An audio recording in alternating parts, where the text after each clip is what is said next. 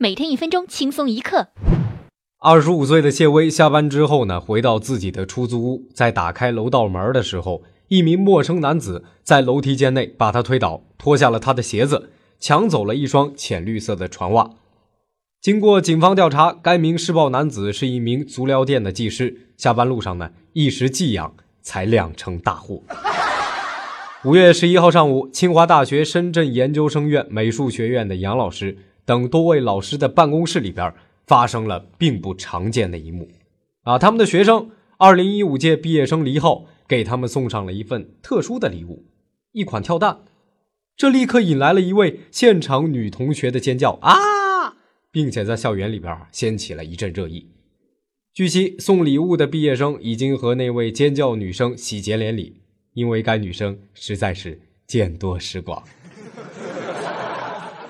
如果您想看到今天第一则特别有趣的新闻，请关注我们的公众微信账号“听说了没”，并且回复“传袜”。